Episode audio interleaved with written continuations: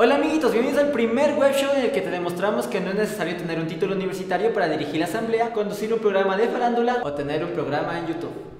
¡Esa es lo muchacho! ¡Ya!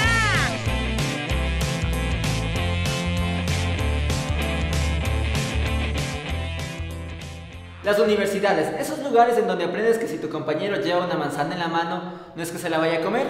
Esta semana fue noticia. Y no porque los de la FEGUE se machetearon y casi se destapan el cerebro. En donde por supuesto Carlos Muñoz no tuvo nada que ver. Y toda la culpa fue de los de María Tech.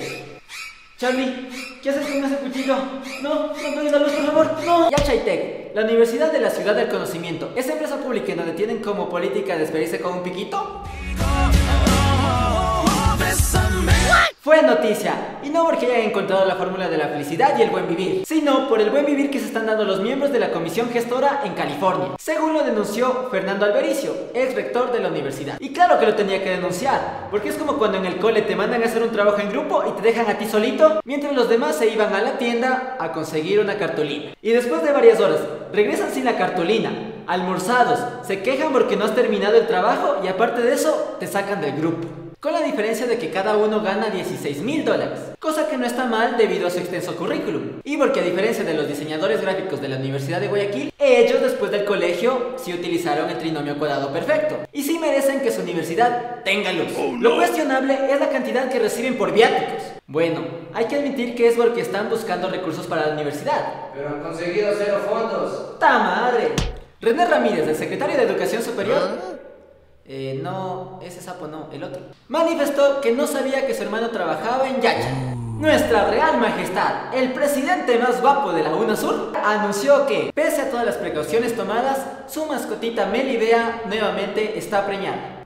¿Cómo? ¿Entonces el plan familia no funcionó?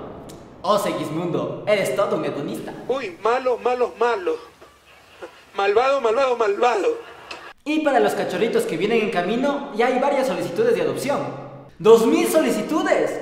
Hay señores que quieren un cachorrito del presidente Correa. En la calle hay miles que necesitan un hogar y que seguramente no le darán toda la mañana del sábado. ¡Cállate, perro comunista! La madrugada de este viernes el volcán Cotopaxi se manifestó. ¿Será que también está en contra del régimen? La Pachamama nos está queriendo decir algo. El final está cerca. ¿Qué más pruebas quieres? El enviado de Dios apareció de la nada nuevamente. ¡Arrepiéntete, Correa! ¡Arrepiéntete! El 13 de agosto comenzaron las manifestaciones en contra del presidente Correa. Y ya que no nos dejaron ir a la Plaza Grande a cantar, les hemos preparado esto.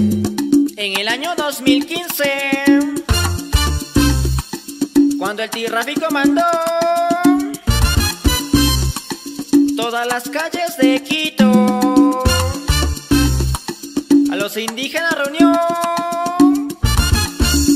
Aquí llegaban esos marchantes a protestar por enmiendas, cercaban la plaza, Alianza País Perpetua. Bailador Patiño. La reportera francesa, novia del que habla español. A ellos les gustaba el maltrato. Y a la marcha llegó. Cuando allí llegaron los policías, a todos los arrastraron. Y aún se escucha en la huelga, no le pegue a la negra. Pero no solo maltrataron a los de oposición, también hubo intentos de atacar a gente del gobierno. Menos mal, hubo valientes personas que salvaron sus vidas.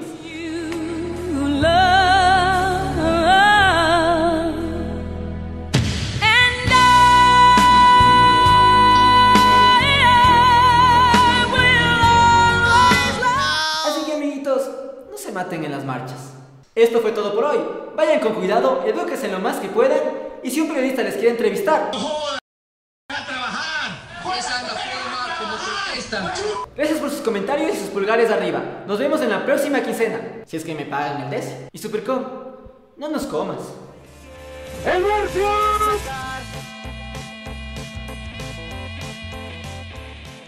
Y al albericio le dicen, ¿y a Chait? De ley, ese man.